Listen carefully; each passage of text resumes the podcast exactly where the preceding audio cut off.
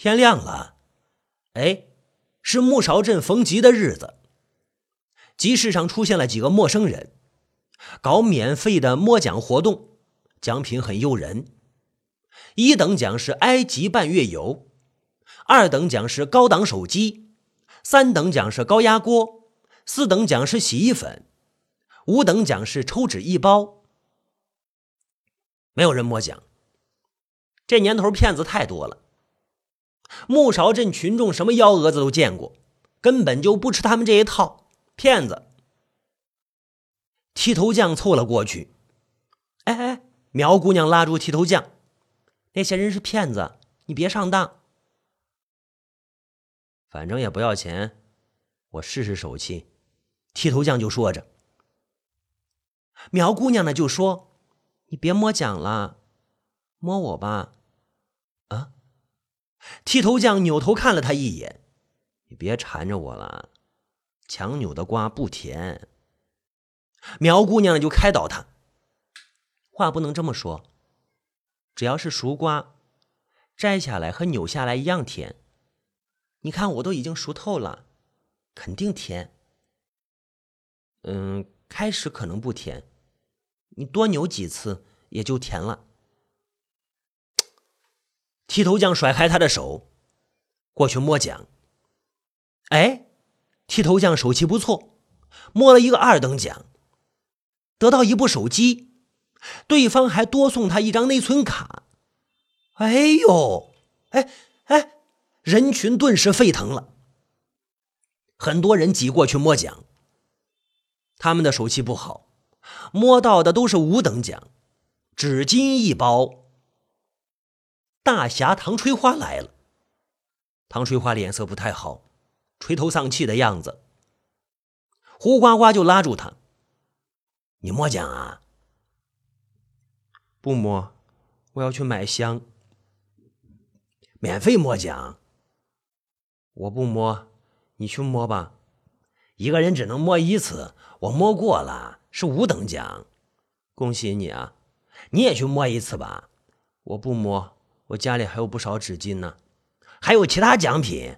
我什么奖品都不想要，你去摸一次。不想要奖品，你给我。那好吧。唐吹花过去摸奖，纸箱子里装着一些塑料球，他随便摸了一个。对方拿过去看了一眼，告诉他说中大奖了，奖品是埃及半月游。啊啊！唐春花有些懵，他下意识的左右看了看，以为张天师又显灵了。头头头等奖，埃及。对方给了他一张火车票，告诉他说：“啊，先坐火车到省城，然后乘飞机去埃及。”他们还说了，今天晚上就出发，让唐春花呢回家准备准备。唐吹花就往家走，他觉得这是一个机会，一个摆脱张天师的机会，是吧？毕竟呢，张天师就算再厉害，他也不敢到埃及去显灵啊。那埃及那是法老的地盘对，走到一个僻静处，胡呱呱跳出来拦住他。把火车票给我。为什么呀？唐吹花一怔：“你答应过把奖品给我的。”唐吹花不说话。胡呱呱又说：“你是大侠，你不能出尔反尔。”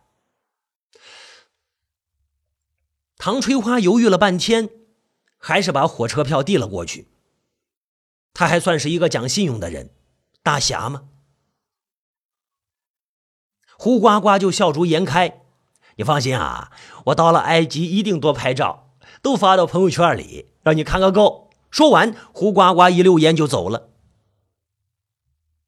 晚上呢，唐吹花在外面草草吃了点东西，回到那个空落落的房子，心里更加恐惧了。他把所有灯都打开，坐在沙发上，不敢睡。张天师躺在床上呢，似睡非睡。不知道今天晚上会不会显灵。一个人如果长时间独处，没有精神病都会得精神病，没有鬼都会出来鬼。屋子里太静了，他能听见自己的呼吸声。不知道过了多久，他听见外面下雨了，雨点打在窗户上，噼里啪啦的响。他顿时预感到某种不祥，变得警觉起来。他不敢睡，一直坐到半夜。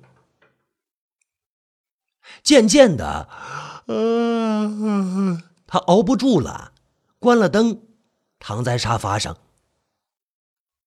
不知道是哪里的灯光从窗户照进来，隐隐约约可以看见张天师躺在床上，左手翘着兰花指，右手握着一个棍状物，显得极其诡异。雨一直不停，时间仿佛都死了。在这样漫长的黑夜里，一定会有什么东西出现在眼前，张牙舞爪，面目狰狞。唐垂花拿起沙发垫，把脸盖住了。他这样想啊，如果那东西一定要出现，他肯定挡不住，也眼不见为净，不看他，我不看他，我不看他。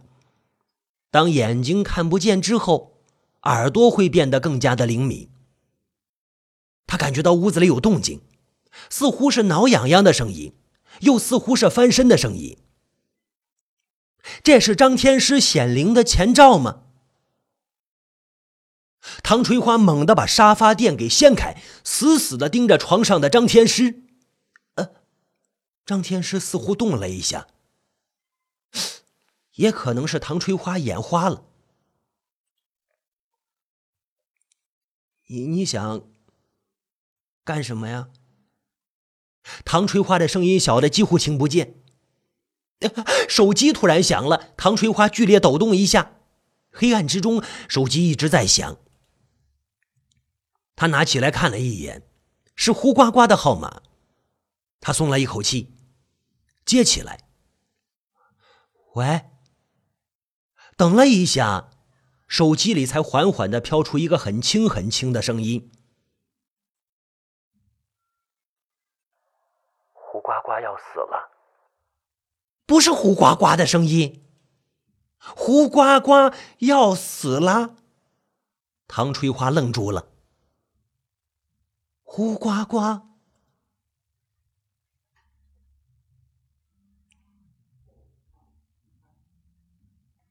漫长的一夜终于过去了。胡呱呱做完手术，脱离了危险，只是还是昏迷不醒。昨天晚上，他的脑袋让人用砖头给砸了，然后把他扔到桥洞下。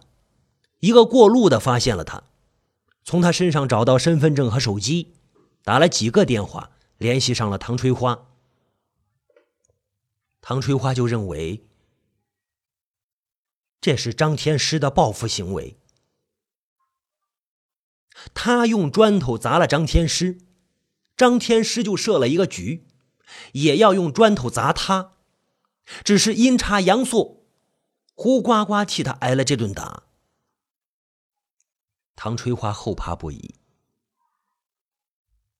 张天师，张天师还躺在床上，一直很安静，似乎在聆听什么。唐垂花走上前，静静的注视着张天师。或者说呢，张天师很老了，身上和脸上的油漆已经开始剥落，眼睛半闭半睁，用一种半阴半阳的眼神定定的看着唐垂花。唐垂花跟他对视了一会儿，突然小声的说：“我错了。”张天师就不说话，看着他。我不知道大门外的人是你。如果我知道，我肯定不敢往外面扔砖头。张天师不说话，还是看着他。你想要什么？我少给你啊！有人扑哧笑了一下，唐吹花哆嗦了一下。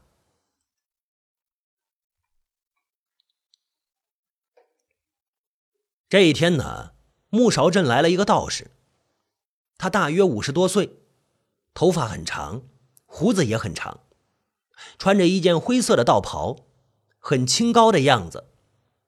他自称是太上老君的弟子，啊，太上老君比张天师厉害呀！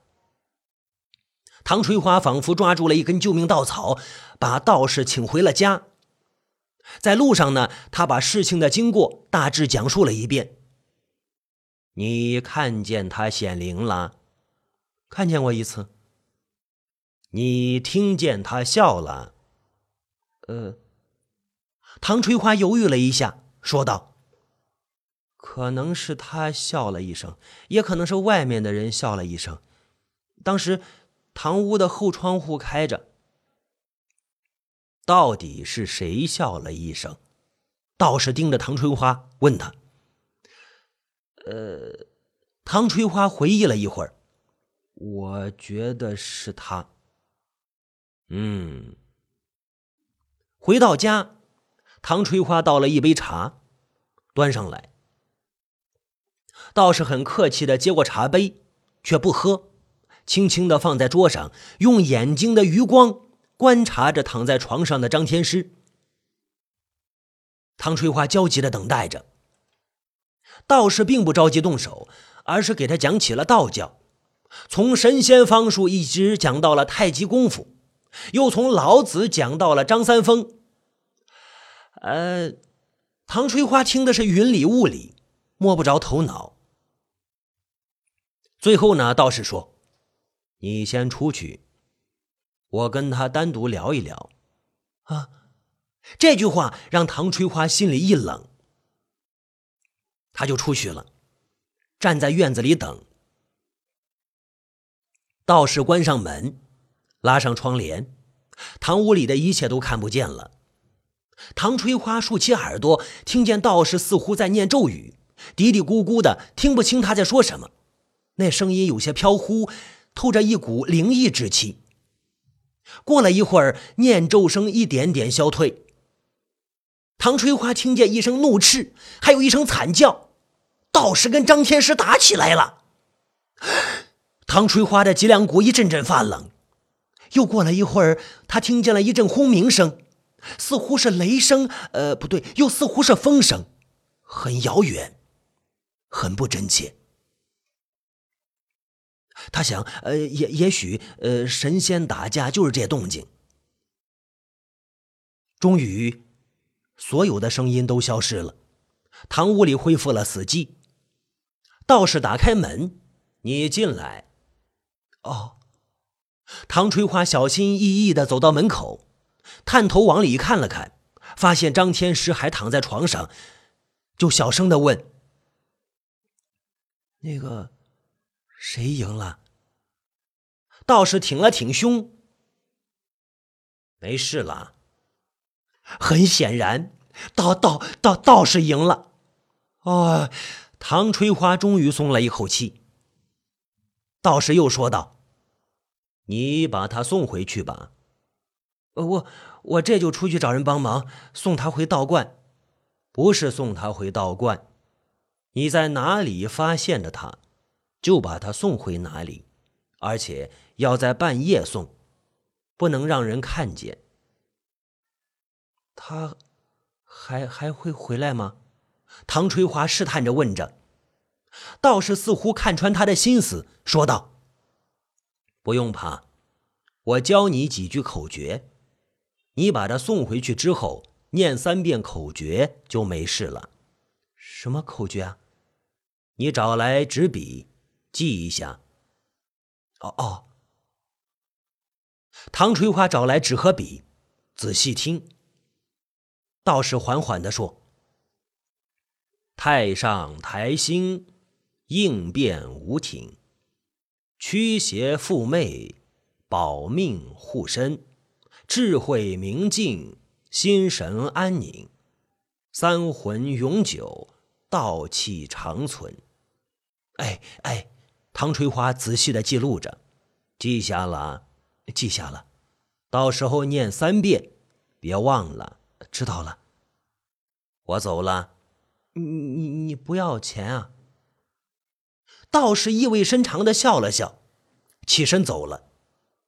世外高人，不把钱财放在眼里。唐垂花是完全信服了，信服。天黑之后，他想先睡一觉，养足精神。可是无论如何都睡不着。好不容易熬到半夜，他爬起来，抱起张天师，出门了。张天师似乎胖了一些，比以前更重了。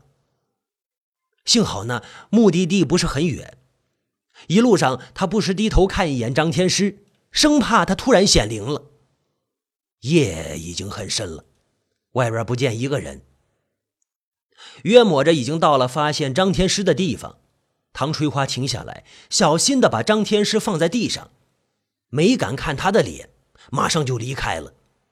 不是，快到家的时候，他忽然想到一个很严重的问题，忘了念口诀了。完了，张天师肯定还会回来，他就又掉头往回跑，希望能弥补这个过错。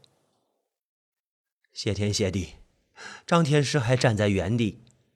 唐垂花刚走过去，身上的鸡皮疙瘩一下就起来了。张天师的身上似乎多了一件衣服。唐垂花猛地后退一步，拿出手机，摁亮它，照了过去。张天师披着一件灰色的道袍。唐垂花觉得那道袍有些眼熟。啊！仔细一想，头皮一阵发麻。那是，那是道士的道袍。太上老君的弟子，终究还是没有弄过张天师。唐春花的心都掉进冰窟了，感觉要大祸临头了。因为他曾经找道士打张天师，思考了半天，这又把张天师抱回了家。他决定从明天开始，每天给张天师烧高香、上贡品。健儿真的害怕了，真害怕了。夜很静，张天师静静的躺在床上，暂时还没有报复唐垂花的举动。唐垂花没有放松警惕，始终密切关注着张天师的一举一动。没敢关灯。现在是凌晨三点，天亮前最黑暗的一段时间。这个世界白天和黑夜截然不同，不只是光线的差异，还有行为的变化。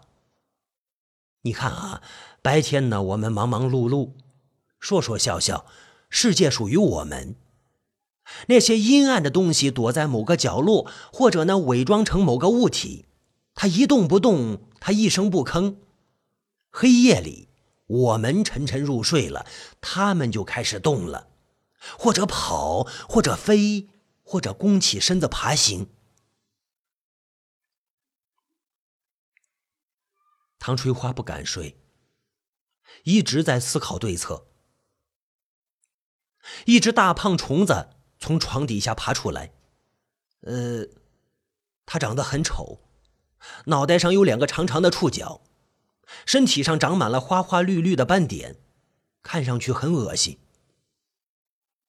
他静默的看着唐垂花，不后退，他也不前进。唐垂花挥挥手，想吓走他。他不害怕。唐垂花瞪着他，尽管他的表情很凶。但是掩盖不住内心的胆怯，他还是不害怕。唐垂花脱下一只鞋，瞄了瞄准，哦，扔过去，不偏不倚砸中他。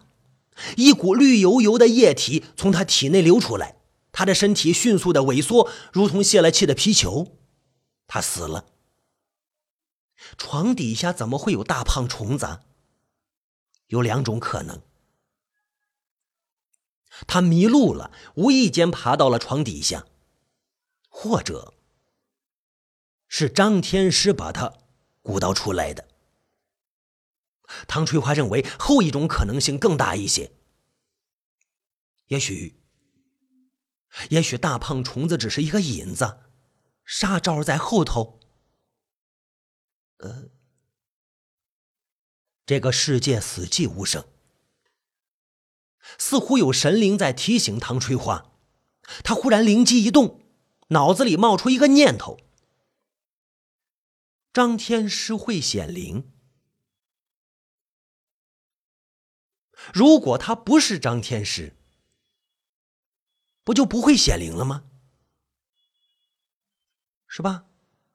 毕竟呢，他是人造出来的，人可以把一堆泥变成张天师，也可以把它变成别的东西，比如说，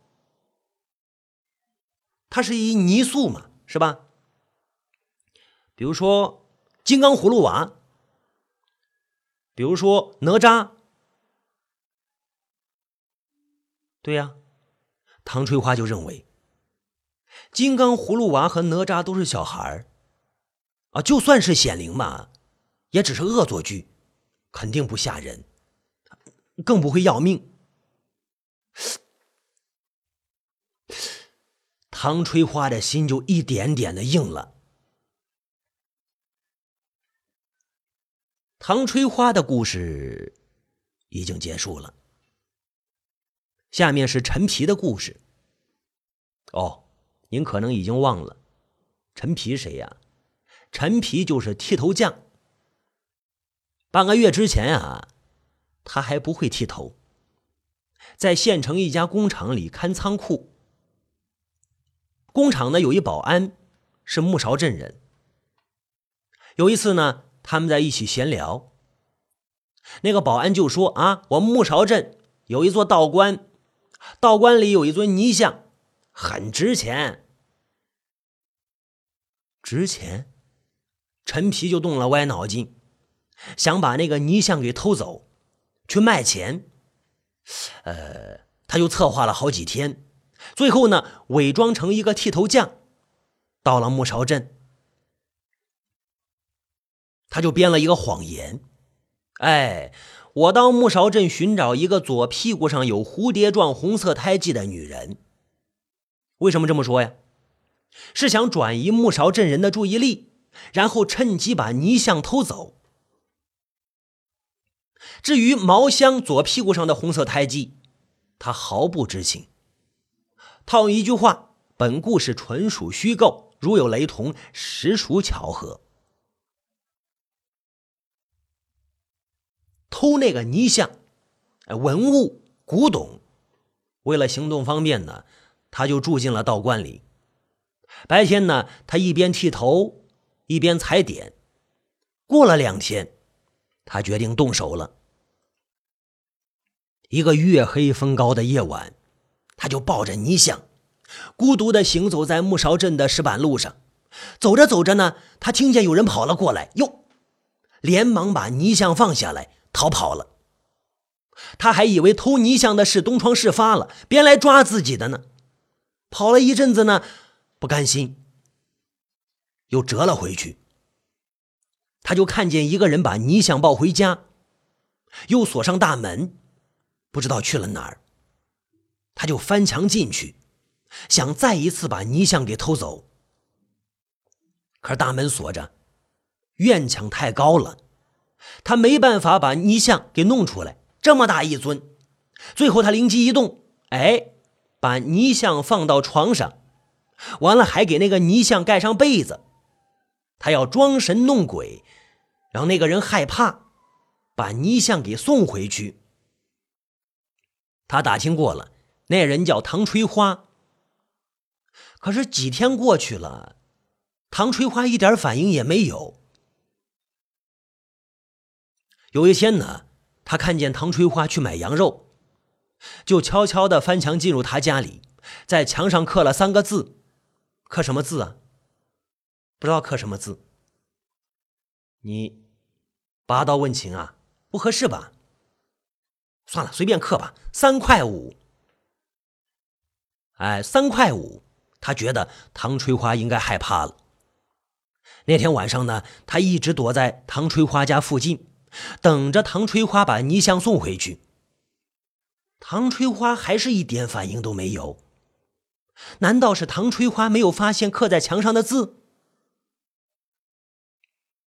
他决定冒一次险，拨开门栓，趁唐翠花熟睡之际呢，把泥像抱走。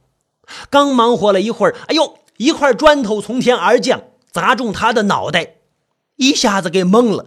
大门响了，回过神来，撒腿就跑，跑到拐角处，下意识回头看了一眼，发现大门口探出一脑袋，顿时僵住了。唐翠花蹲了下来，似乎又要捡砖头砸他。他不知道，唐翠花不是蹲了下来。哎，而是跪了下去，跪在张天师面前了。剃头匠吓坏了，掉头就跑。哎呦，冥思苦想了多久啊！决定用调虎离山之计，把唐春花引开，然后去偷泥像。怎么引开呀？怎么能让他离家出走呢？哎，找来几个人。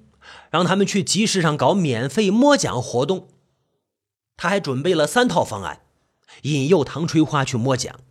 结果呢，那些个方案都没有派上用场。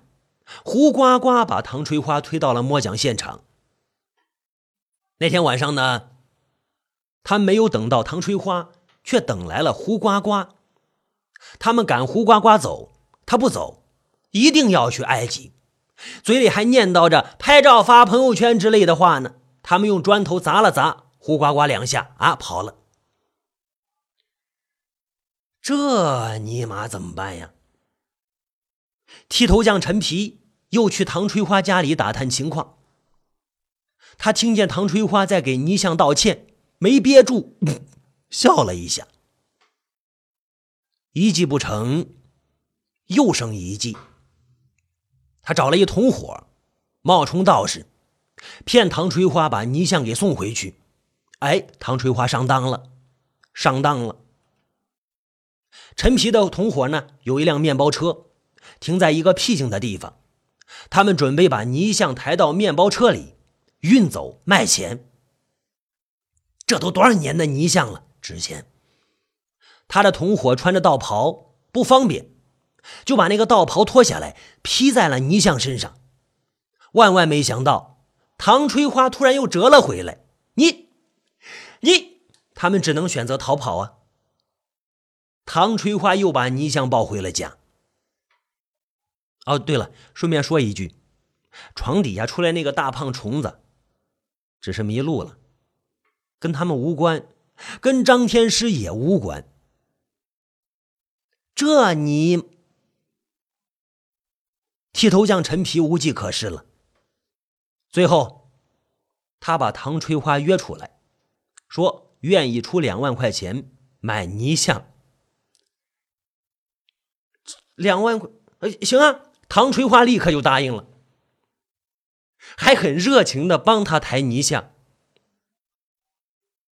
啊，终于得到泥像了。终于得到泥像了，却差一点背过气去。泥像让唐吹花用油漆涂抹的是乱七八糟，看着像金刚葫芦娃，可是又像哪吒。唐吹花还把张天师手里的棍状物给改成了红缨枪，他分文不值了。坐在面包车里，陈皮是无比沮丧啊。就为了这件事，就为了这个文物古董，这尊泥像，这个张天师前前后后花了三万多块钱，最后呢，却得到一个不伦不类的工艺品。张天师，金刚葫芦娃，哪哪吒，拿起扳手，三下两下把泥像给砸碎了。哎，在一块碎片上，他发现了两行字：“东方红搪瓷厂，一九五七年造。”哦，哦，他它原本就不值钱呀。